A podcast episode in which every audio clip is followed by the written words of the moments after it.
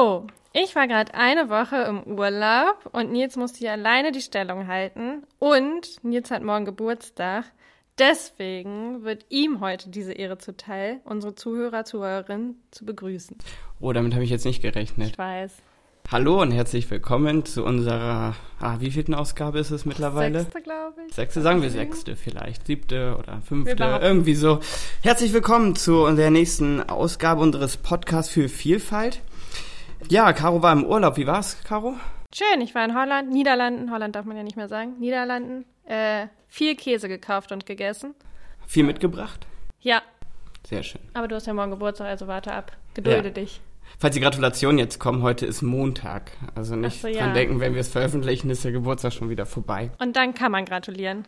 Genau, dann ohne Probleme. Wann, wann also, dürfen wir dich dir gratulieren? Unser Gast Kamal Sido ist sehr ähm, forsch unterwegs hier. Ähm, Nils hat morgen Geburtstag, Kamal. Ich werde dich dran erinnern, okay? Darf man heute ihm nicht gratulieren? Nee, ich habe ja morgen Geburtstag. Das bringt Unglück. Ich gratuliere schon mal für die nächsten Jahre vorweg. Nee, ich bin Moslem und äh, ich bin im Orient geboren, daher weiß ich nicht genau.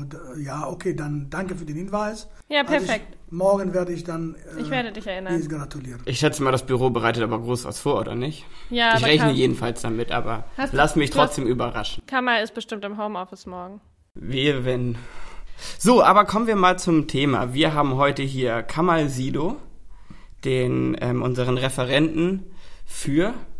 Kamal, sagst selber einmal den langen Namen? Ähm, für ethnische, religiöse, sprachliche Minderheiten und Nationalitäten. Sehr gut, ich kann mir das nie merken. Nicht die, auf jeden Fall nicht die Reihenfolge. Nee, nee. So. Früher war doch auch Autochtone noch, aber. Das wurde wieder gestrichen. Und heute wollen wir mit dir sprechen über die Hagia Sophia. Und zwar nicht unbedingt architektonisch, sondern darüber, dass Erdogan sie in eine Moschee umwandeln lässt. Und das soll an diesem Freitag offiziell passieren. Also am, äh, welchen haben wir dann? 25, 26? 24. 24. Juli. Geburtstag meines es- Vaters. Müssen wir auch dran denken. Ja. Soll die Hagia Sophia wieder in eine Moschee umgewandelt werden, beziehungsweise umgewandelt werden so, dass es wieder als eine Moschee genutzt werden kann.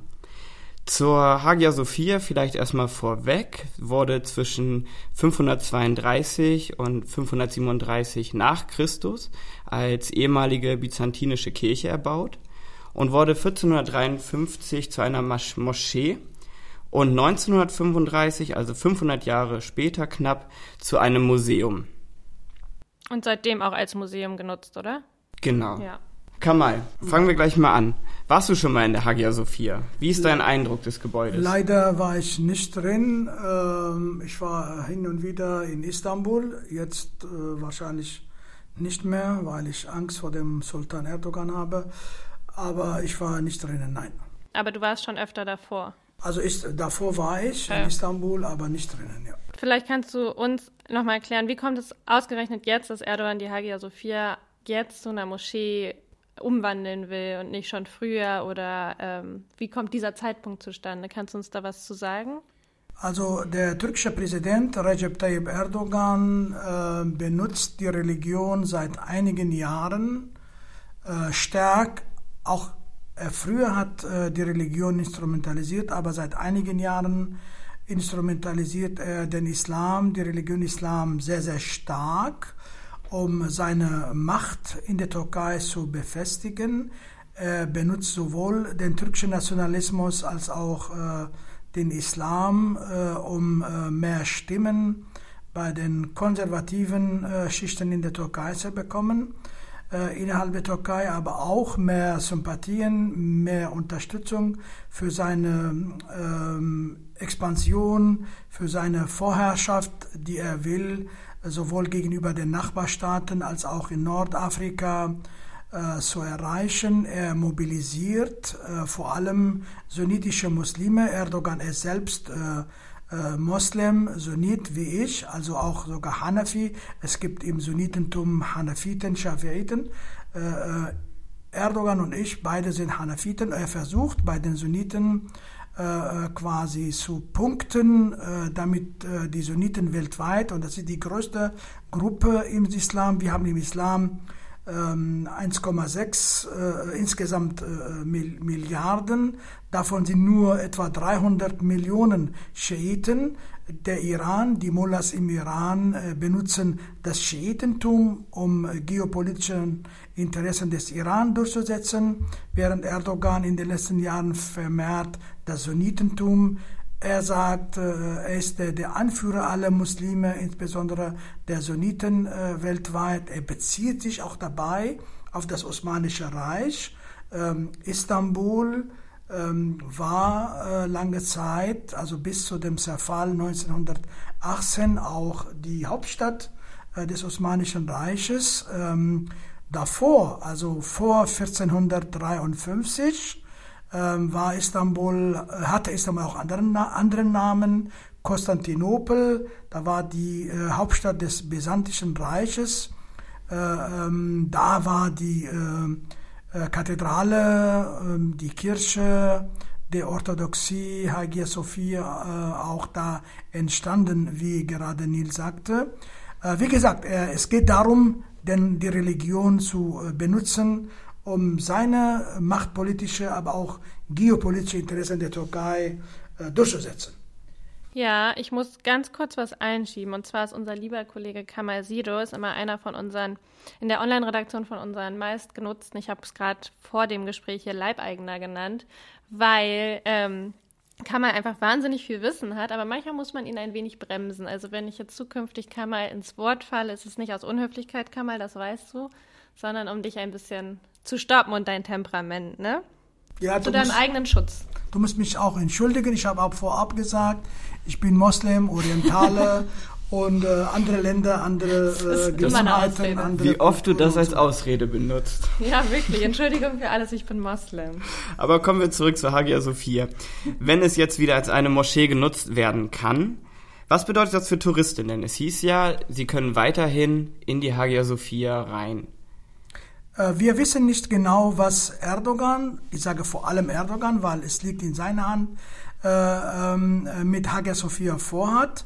Will er äh, als Moschee benutzen, dann könnte es sein, dass er auf die Wünsche der Radikal-Islamisten eingeht und die werden immer mehr in der Türkei, die radikale Mullahs, die, die Imame, die in der Türkei, aber auch woanders, dann könnten die sagen, okay, äh, äh, Christen dürfen nicht mehr, zum Beispiel die Griechen äh, äh, dürfen nicht rein oder die Armenier dürfen nicht rein. Wir haben die Situation mit Al-Aqsa Moschee, äh, Felsendom äh, in Jerusalem, da dürfen nur die Muslime rein. Ich war oft in dort, ich habe selbst versucht, einige Christen reinzunehmen, es ging nicht.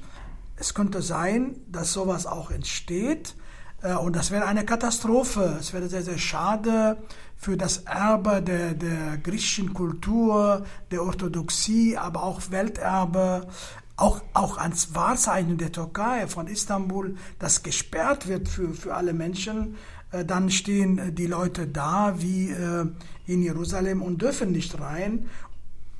Also oder Erdogan wird sich nicht durchsetzen, die Radikalen, dann bleibt eine Moschee, wird zu einer Moschee, die allerdings dann offen bleibt außerhalb der Gebetszeiten für Touristen. Ich weiß nicht, was genau. Erdogan, er ändert auch seine Meinung. Ich wollte gerade sagen, wir wissen ja. nicht, was er vorhat, aber weiß er denn selber, was er plant oder wahrscheinlich nicht?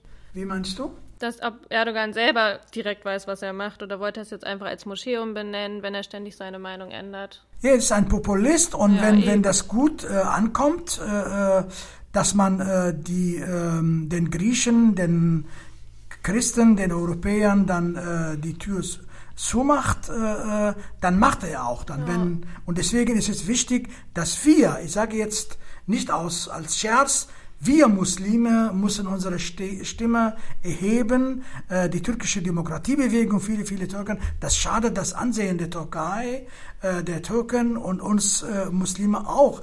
Wir müssen unsere Stimme erheben gegen diesen Machthaber. Er benutzt unsere Religion, er macht uns schlecht in die Öffentlichkeit. Also regelrecht. Also ich sage immer, der, der versteht gar als man den Koran auch nicht so gut, weil wenn er rezitiert, dann rezitiert er auch sehr falsch, weil er kann kein Arabisch. Und so ein Typ wie Erdogan darf unsere Religion, darf den Islam nicht äh, instrumentalisieren und darf auch die, die nationalistischen oder die patriotischen Gefühle der Türken auch für seine Macht benutzen. Mein Appell an alle Muslime, speziell an alle Türken, wir dürfen Erdogan nicht erlauben, den, die Religion Islam äh, zu instrumentalisieren. Kannst du uns noch einmal kurz erklären? Wir hatten jetzt gesagt, es war eine byzantinische Kirche, dann eine Moschee und dann ab 1935 ein Museum. Und das ist ja das Besondere daran, dass es auch fast schon eine Symbolwirkung hat, dass es ein Museum geworden ist. Und gerade dieser Schritt zurück, jetzt, ja, wie du, man merkt dein, ähm, wie du das findest. Ähm, kannst du das nochmal kurz erklären? Warum wurde es von einer Moschee zu einem Museum umgewandelt? In kurzen Worten nochmal. Der Gründer der heutigen Türkei, der Republik Türkei, hieß Mustafa Kemal Atatürk. Also hieß Mustafa Kemal, dann hat er dann neuen Namen dazu bekommen, Atatürk, also Vater aller Türken. Also ich heiße Kemal, ursprünglich hieß er auch Kemal, aber im Türkischen gibt es dann, wurde dann Kemal. Ähm, er hat äh, quasi auch äh, versucht, Zeichen zu setzen. Ähm, ähm, er hat versucht, äh, die Religion einigermaßen vom Staat zu trennen, aber ich, wir müssen immer äh, korrigieren äh, und dann richtigstellen. Atatürk hat keine äh, vollständige Trennung zwischen Religion und Staat durchgesetzt, wie wir äh, in Europa zum Beispiel in Frankreich haben. Er hat quasi äh, die Religion verstaatlicht. Er hat auch instrumentalisiert auf seine Art und Weise. Was Erdogan macht, er will äh, wieder die Sachen, die positiven Sachen, die Atatürk durchgesetzt hat, zum Beispiel was Religion, was Staat angeht, rückgängig zu machen. Das kommt sehr gut an bei den äh, konservativen Türken. Für viele konservative Türken ist Atatürk jemand, ein Atheist oder jemand, der gegen den Islam ist und so weiter. Und seine Sachen, seine Reformen, die er durchgesetzt hat, seinerzeit auch mit Gewalt rückgängig zu machen, äh, äh, kommt bei diesen Konservativen äh, sehr gut an. Allerdings muss man immer sagen, also Atatürk hat auch Verbrechen begangen an Aleviten, an Kurden, an Armenier. Also dieser Lob auf, auf Atatürk muss man sehr, sehr aufpassen. Du sprichst gerade von radikaleren oder ähm, radikal-islamischen Gruppen noch in der Türkei. Meinst du damit die AKP oder diejenigen ähm, Parteien und Gruppen, auf die die AKP ihre Macht mittlerweile stützen muss? Denn ich hatte es eben nochmal nachgeguckt. In Umfragen sei die AKP von 50 auf 30 Prozent abgerutscht. Ähm, AKP für mich, also wenn, wenn ihr mich fragen würdet, AKP ist eine islamistische Partei, äh, verglichen mit den Muslimbrüdern in Ägypten, in Syrien, die ist auch in diesem großen Verband auch der, der Muslimbrüderschaft. Es gibt zum Beispiel einen Verband namens International Union of Muslim Scholar. Der Chef dieser Organisation, der Ägypter, der ausgebürgert ist, lebt in Katar, äh, Sheikh Yusuf al-Qaradawi.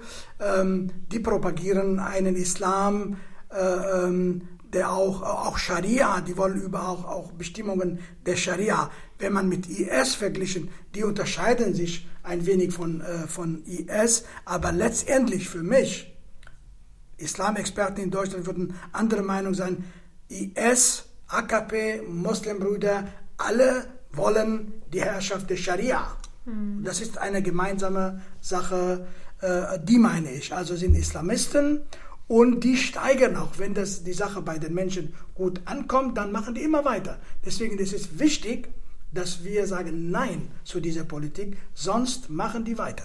Ein Stichwort dabei ist ja der politische Islam. Der ja, scheint in der Türkei auf dem Vormarsch zu sein. Wie ist das, also wie ist das bemerkbar?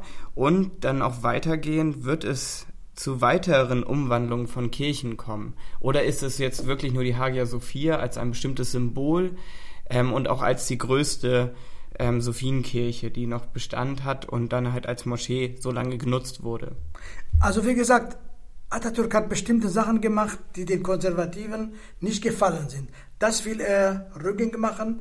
Rückgängig machen, das kommt bei den Konservativen gut an. Allerdings nicht bei den Alawiten, nicht bei Teilen der, der aufgeklärten Kurden. Es gibt auch viele Kurden, die Erdogan unterstützen, weil er die, den Islam benutzt. Ähm, ich habe den Faden verloren, hilf mir bitte. Kein Problem. Ob der politische Islam auf dem Vormarsch ist in der Türkei weiter? Was passierte so, dass man sagen kann, der politische Islam ist auf dem Vormarsch in der Türkei? Also gibt es weitere vergleichbare Ereignisse in der ähm, jüngsten Vergangenheit, die dazu passen? Und wie wird es den Christen in der Türkei weiterhin damit gehen? Wird es weitere Umwandlungen beispielsweise geben, weitere Verfolgung? Ich hatte nämlich auch nochmal gelesen, für die orthodoxen Christen in der Türkei ist es ja eines der heiligsten ähm, Heiligtümer, äh, wichtigsten Heiligtümer, die Hagia Sophia, ähnlich wohl dem Petersdom oder der Western Wall für die Juden. Ähm, wie wird es denen weiter? Der politische Islam ist überall auf dem Vormarsch.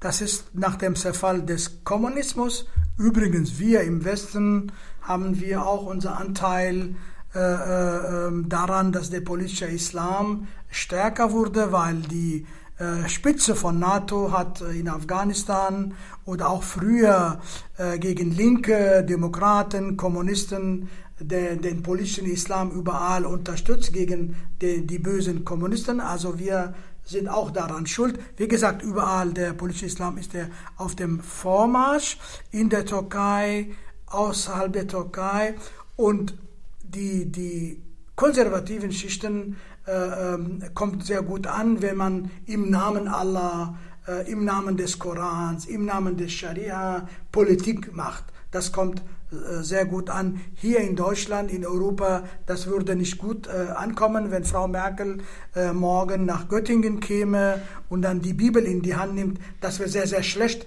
in Göttingen ankommen. Aber wenn Erdogan äh, in ein äh, Dorf oder eine Stadt in Zentralanatolien geht mit dem Koran in der Hand. Das kommt bei vielen, vielen Konservativen äh, gut an. Und wenn die gegen die Armenier, gegen die Juden, gegen Israel nochmal hetzen und so weiter, das geht nochmal quasi gut an bei den Konservativen. Deswegen, ich werde nie müde, meinen Appell zu wiederholen. Wir Muslime müssen diese Politik ablehnen, dann wird Erdogan die Religion nicht mehr instrumentalisieren. Also hat dich der Erlass von Erdogan die, der Umwandlung nicht überrascht? Nein, äh, Erdogan wird noch viel mehr. Er hat viel vor. Er sagt auch, er twittert jeden Tag, er hält Reden auch jeden Tag. Er hat noch viel, viel vor. Äh, ähm, er sagt zum Beispiel, Nordirak, Nordsyrien sind Teil der Türkei. Ähm, der äh, leugnet den Völkermord äh, ähm, an äh, äh, Armeniern, Assyrern, Chaldäern, ähm, äh, äh, Aramäern, er hetzt gegen Israel auch, er wollte zum Beispiel die Umayyaden-Moschee, die übrigens in Damaskus auch eine Kirche war, befreien, er will Jerusalem befreien, ähm, er redet auch von Spanien hin und wieder, manche reden schon von Wien, ich will jetzt den Österreichern keine Angst machen, aber ähm, also wenn das gut ankommt, er wird weitermachen. Wir machen jetzt mal eine Reise in deine Vergangenheit, Kamal. Du hast ja auch in Russland studiert, ne? Kannst du ungefähr einschätzen, was dieser Erlass von Erdogan jetzt bedeutet für die Beziehung zwischen Erdogan und Putin? Weil Putin sieht sich ja ein wenig als Schutzherr der orthodoxen Christen. Und das könnte ja einen ordentlichen Bruch bedeuten, wenn Erdogan sich so verhält. Ja, ja, Erdogan ist ein Populist, er benutzt die, die Religion, er weiß aber, wann er nicht benutzen darf. Also gegenüber Putin ist er sehr vorsichtig, ja. weil Putin ist genauso ein, ein, ein ähm, ja, Despot oder, oder Diktator. Er benutzt auch die Orthodoxie Putin, äh, um seine ja, äh, Macht in Russland äh, äh, durchzusetzen und so weiter. Und wenn hart auf, auf hart kommt, dann lässt Putin auch die orthodoxen äh, Christen im Stich. Das hat er auch oft gemacht. Da versteht er die Sprache von Putin. Da ist er vorsichtig. Auch gegenüber China ist er sehr vorsichtig. Die muslimischen Uiguren für die wir übrigens auch sehr äh, äh, einsetzen für deren Rechte gegen diese Verfolgung und Genozid an äh, Uiguren in China, da ist er auch leise, weil er weiß ganz genau, China hat viel äh, in der Hand, also der chinesische Staat, da ist er leise gegenüber China und gegenüber, er ist natürlich sehr laut und aggressiv und brutal gegenüber die, die Kurden in Nordsyrien oder Irak oder die kleinen äh, wenigen verbliebenen Christen in der Türkei, Armenier, Assyrer, Chaldäer, Aramäer, Christen, aber nicht gegenüber Putin und China. Wie gesagt, Putin benutzt auch die Religion, in diesem Fall die Orthodoxie, um seine Macht durchzusetzen.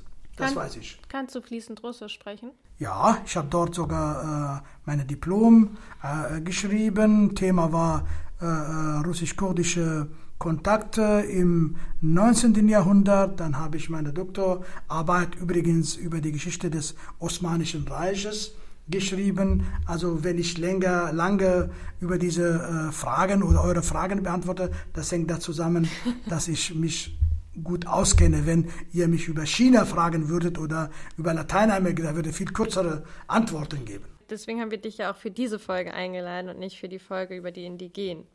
Nils, warst du eigentlich schon mal in Istanbul? Nee, ich war noch nicht da und ähm, ja, die Hagia Sophia, mal schauen, wie man sie sich dann ansehen kann, denn es wird ja gesagt, dass einige christliche Monumente, die ja zu sehen sind, was ja den Reiz auch irgendwo ausmacht, sowohl christliche als auch islamische Ornamente und so weiter zu sehen, dass sie zusammen da sind, die jetzt wahrscheinlich abgedeckt werden, damit es überhaupt als eine Moschee wieder gelten kann. Ähm, Kamal, du hattest jetzt ein bisschen so internationale Politik angesprochen. Wir hatten jetzt schon Russland ins Spiel gebracht. Ähm, du hattest gesagt, Erdogan sieht sich auch als ähm, ja, Patron, als Schutzherr der Sunniten unter anderem. Wie reagiert das ähm, saudische Königshaus darauf, als Schutzherr der ähm, heiligen Städten Medina und Mekka? Also die Saudis sagen äh, äh zu Recht jetzt, ich will die saudische Politik nicht in Schutz nehmen. Die sagen, äh, Erdogan äh, benutzt den Islam, um türkische Interessen in der islamischen Welt durchzusetzen. Das sagen sie ganz genau, weil auch Saudi-Arabien verstand sich früher als Schutzmacht der, der Sunniten. Die Saudis wollten aber haben angefangen, ein wenig zu reformieren, weil das Ansehen des Islam war, der, der saudischen Islam war so schlecht, vor allem die Lage der Frauen, äh, Kirchen sind verboten, immer noch offiziell in, in Saudi-Arabien. Die wollten sich verbessern und genau davor hatte Angst vor den saudischen Reformen. Wenn Saudi-Arabien sein Image verbessern würde, dann wird die Rolle Erdogan, der Muslimbruderschaft weltweit quasi zurückgehen in die islamische Welt, auch im Westen. Deswegen versuchen sie mit allen Mitteln äh, diese, diese Reformen quasi, die die Saudis durchführen, die Beziehungen zu Israel und so weiter, schlecht darstellen und so weiter. Es gibt viele, viele Sachen, die laufen, äh, um äh, die Reformen in Saudi-Arabien äh, zu torpedieren, weil Saudis könnten dann sein Image verbessern. Die Saudis sagen ganz offen, die Emirati sagen, äh, die Hagia Sophia soll als äh, Museum bleiben. Die sagen ganz offen, die wissen sehr gut, wir haben, die haben selbst viele, viele Jahre die palästinensische Frage, die, die Frage der Palästinenser, die Rechte der Palästinenser äh, gegenüber Israel instrumentalisiert. Die wissen, was bedeutet eine bestimmte Sache, eine Religion zu instrumentalisieren. In der arabischen Welt, in der islamischen Welt hat man immer gegen Israel die Religion, Al-Aqsa-Moschee instrumentalisiert. Die wissen viel, viel besser und die sind sogar müde davon. Aber Erdogan beginnt quasi. Und das ist natürlich eine, ein Skandal. Ein, ein Land wie die Türkei, Mitglied in der NATO seit, seit dem Beginn, seit vielen, vielen Jahren, äh, EU-Beitrittskandidat, bekommt viele Hilfe aus Deutschland, aus Europa, bekommt Waffen.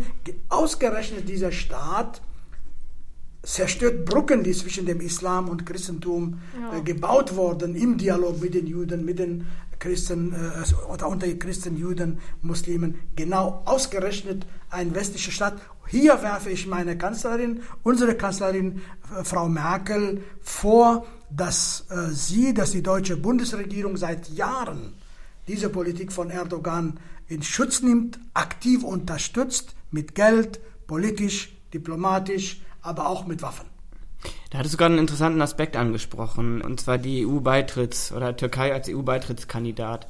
Ähm, und das betrifft auch ein wenig meiner Meinung nach Russland, inwiefern der Westen offen gegenüber den beiden Staaten waren. Also im Falle von Russland nach dem Zusammenbruch der Sowjetunion hat man Russland nicht wirklich als ein großes Reich mehr wahrgenommen und eher marginalisiert wahrgenommen.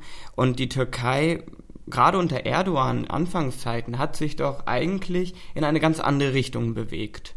Also Frau Merkel, äh, äh, Staaten überhaupt, Regierungen denken anders, ticken anders. Äh, in der Außen, in der, in der internationalen Politik geht es immer um staatliche Interessen, niemals um Menschenrechte. Ähm, die, die schauen auf die Entwicklungen geopolitisch. Ich bin der Meinung, dass äh, man hätte die Entwicklungen in Russland, aber auch in der Türkei, die, die Ansätze für die Demokratie, die dort waren, am Beginn nach dem Zerfall des Kommunismus, hier äh, im Falle Erdogan, er hat bestimmte Sachen von Atatürk, die gewaltsam er durchgeführt hat, zum Beispiel diese, diese Instrumentalisierung der Religion, das ist der Staat im Namen des Islam. Das hat er gelockert am Beginn, hat Erdogan gemacht. Das waren gute Sachen, finde ich.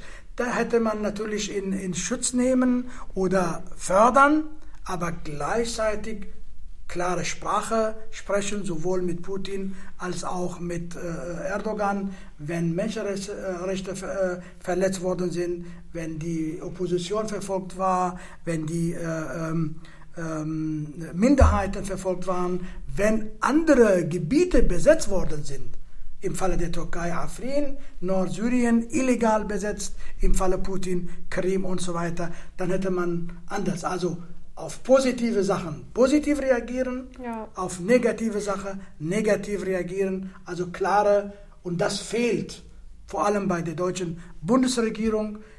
Ich werfe der äh, deutschen Bundesregierung vor, wir sind oft im Auswärtigen Amt, wir waren, wir sind vor Corona oft vor dem Kanzleramt, wenn Erdogan hier war. Äh, wir haben immer gesagt, was zu tun ist. Leider werden unsere Empfehlungen, unsere Vorschläge nicht ernst genommen. Und das ist schade. Gibt es denn Unterstützer im Ausland für Erdogans Politik, beziehungsweise nicht jetzt, also speziell auf die Hagia Sophia bezogen? Denn wir hatten jetzt gehört, es sind eigentlich viele oder viele jetzt dagegen, wurden genannt. Dazu gesellen sich dann auch noch der Papst, die EU-Außenminister, das ähm, UNESCO-Weltkulturerbestatus steht auf dem Spiel der Hagia Sophia. Ähm, also es ist eigentlich eine breite Front klingt es erstmal so gegen Erdogan. Warum kann er einerseits die Politik weiter fortführen und wer sind seine Unterstützer auch im Ausland? Also im Ausland sind vor allem die radikalen Muslime, alle radikalen Kräfte des Islam, selbst im Schiitentum, im Iran, haben diese Entscheidung von Erdogan begrüßt, weil die können nicht anders. Die waren, haben sie nicht laut unterstützt, wie die äh, radikalen Sunniten machen, die radikalen Kräfte, wie gesagt, im Islam unterstützen ihn. Das kommt gut an. Im Westen würde ich sagen, die größte Unterstützung, die für Erdogan kommt aus Deutschland, von Frau Merkel.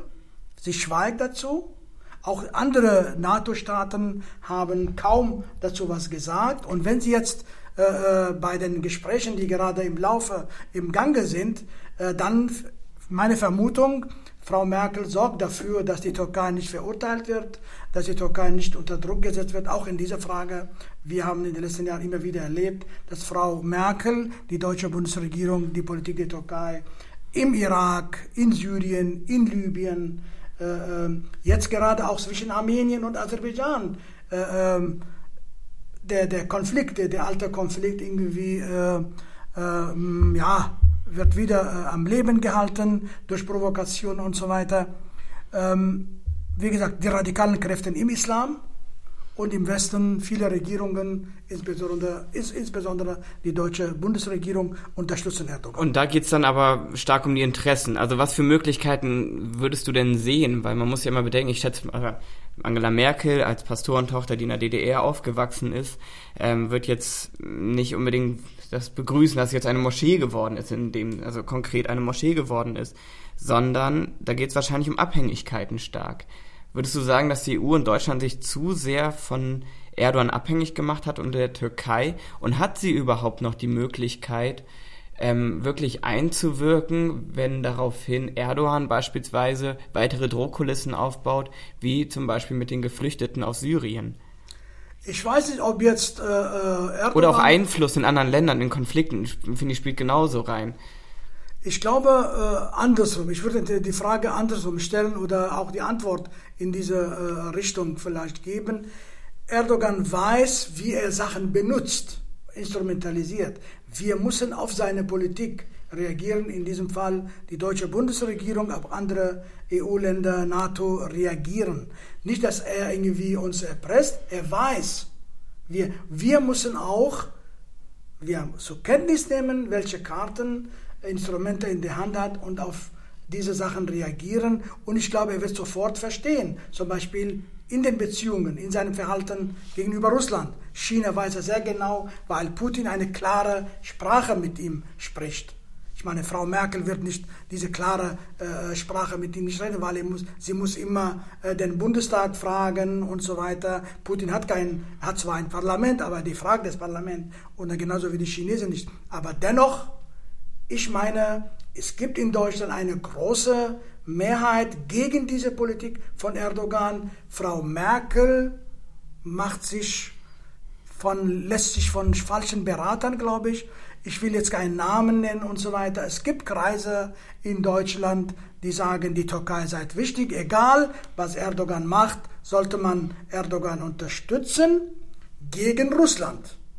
Aber ich verstehe nicht, warum musste man Erdogan immer gegen Russland unterstützen. Man kann sowohl mit Russland reden als auch mit, äh, mit der Türkei reden, um Konflikte zu lösen.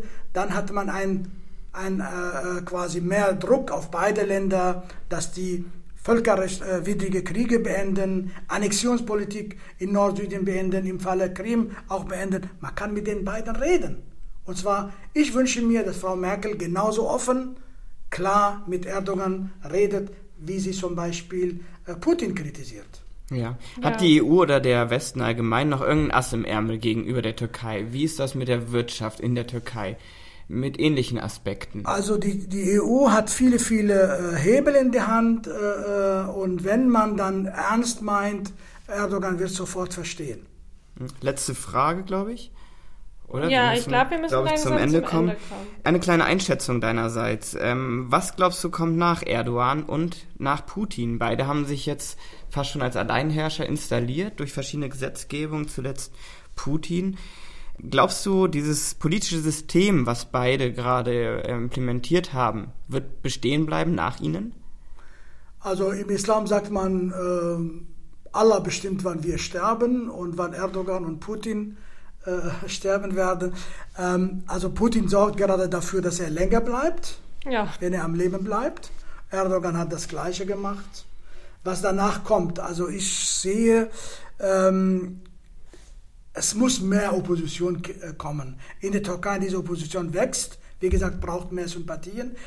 Wir wollen nicht, dass Frau Merkel Waffen in die Türkei gegen Erdogan schickt, wie in Syrien, im Falle Syrien. Wir wollen politische Unterstützung für die Opposition in der Türkei genauso wie in Russland. Und das werden dort die Menschen viel aus eigener Kraft, ohne Kriege, ohne Regime-Change äh, erreichen.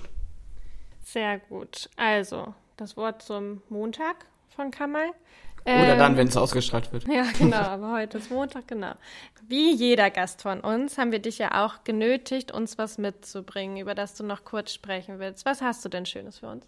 Also ich würde, wir haben viel über die Lage der Christen gesprochen, auch andere Meinungen empfehlen.